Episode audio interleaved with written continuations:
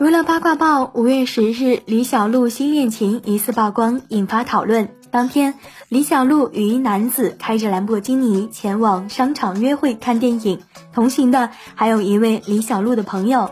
十一日，李小璐发微博，在社交平台否认恋情，回复网友称现在没有男朋友。此前，绯闻男友 T Y 以及他的老婆也做出了回应。T Y 直指我的头发是蓝色的。您可别脸盲呀！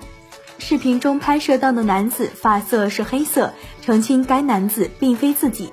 同时，T Y 老婆也发文称：“姐姐就是小鲜肉，这个确实没说错，态度轻松。”